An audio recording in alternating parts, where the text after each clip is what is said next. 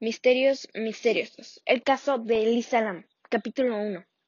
Elisa Lam fue una mujer de origen canadiense. Sus padres vienen de Hong Kong, por eso sus rasgos asiáticos.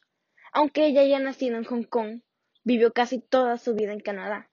Nació el día 30 de abril de 1991, es decir, que para el año de su muerte tenía 21 años.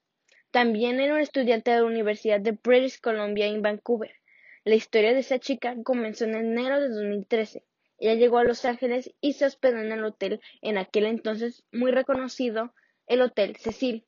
Ahora ya no tiene tanta popularidad, pero en los años 20 y 50 era muy reconocido. Se dice que llegó a Los Ángeles simplemente para pasear como turista. Parece ser una chica normal. Durante su viaje todos los días se comunicaba con sus padres y no había ningún día en el que no les escribiera. Pero Hubo un día en el que no se había comunicado con sus padres y a ellos les pareció bastante extraño, así que decidieron llamar a la policía y comentar el caso. La policía de Los Ángeles se dirigió al hotel y revisaron la habitación de Lisa, aunque no se encontraron con nada extraño, todo estaba totalmente normal. Así pasaron tres semanas sin saberse de ella. Exactamente el 19 de febrero de 2013 los huéspedes se comenzaron a quejar de que había un sabor bastante extraño en el agua, y cuando se bañaban les salía de color café. Los dueños y empleados de mantenimiento fueron a revisar los tanques de agua. En la azotea había cuatro de ellos, y empezaron a abrir uno por uno, cuando sorpresivamente en el último tanque se encontraron el cuerpo en descomposición de Lisa. Y no era como cualquier caso, pues no había fallecido recientemente, había fallecido 19 días atrás. Llevaba dos semanas y un día descomponiéndose en el tanque de agua. Después de haberla encontrado en el tanque, decidieron revisar las cámaras de seguridad para saber qué había sucedido. También se difundió por el gobierno un pequeño video en donde Lisa se muestra en un elevador y es el último video que salió viva. Hay tres teorías principales en las que la gente cree que puede ser la razón por la que murió. La número uno es de la policía y comentan que Elisa tenía problemas mentales y su muerte fue más un, un suicidio de parte de ella como causa de sus problemas. Sufría depresión y a veces alucinaba cosas, y la policía dice que eso explica su comportamiento en el ascensor aunque la familia y amigos de Lisa comentaron que ella nunca había sufrido de ningún problema mental y nunca había ido al psicólogo. Pero la policía dice que habían encontrado pastillas y calmantes en sus bolsos y maletas, pero cuando hicieron la autopsia no había signos de consumo de alcohol, sustancias ilícitas ni tampoco pastillas. La segunda teoría.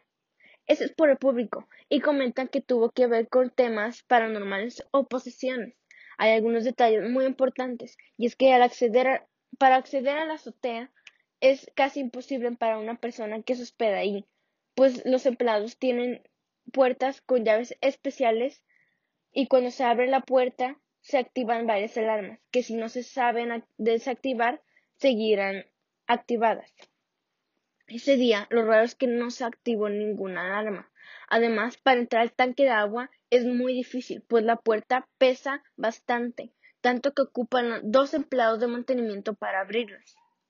La gente dice que es paranormal, pues la historia de este hotel que se hospedaron dos asesinos seriales, bastante conocidos en la historia de Estados Unidos. Uno de ellos se, se llama Richard Ramírez, también conocido como el acechador nocturno, y Jack Andrew Wicker, asesino de Viena. Ambos asesinaron a unas cuantas personas dentro del hotel.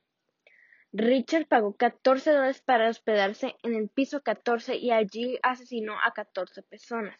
Seis años más tarde, el otro asesino se hospedó en el hotel durante bastante tiempo y también asesinó, asesinó a cientos de personas mientras estaba viviendo ahí. También se hospedó el famosísimo, famosísimo Alistra Brownlee.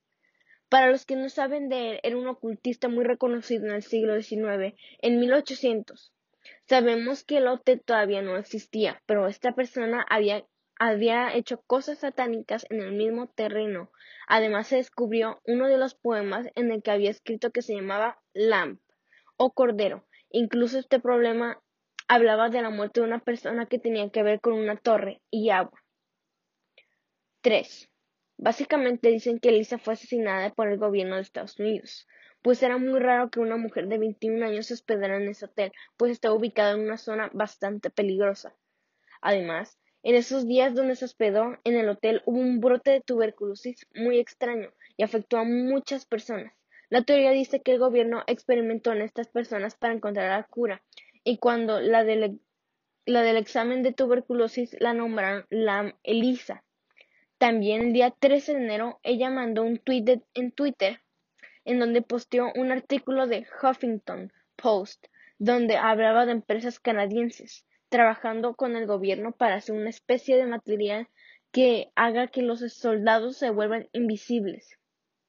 Y se dice que este es un proyecto entre Corea del Sur y Estados Unidos de América.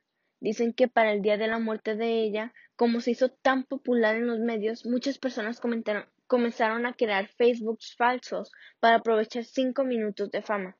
Sin embargo, encontraron un Facebook que parece que sí pertenecía a ella, que se llamaba Lamp Elisa.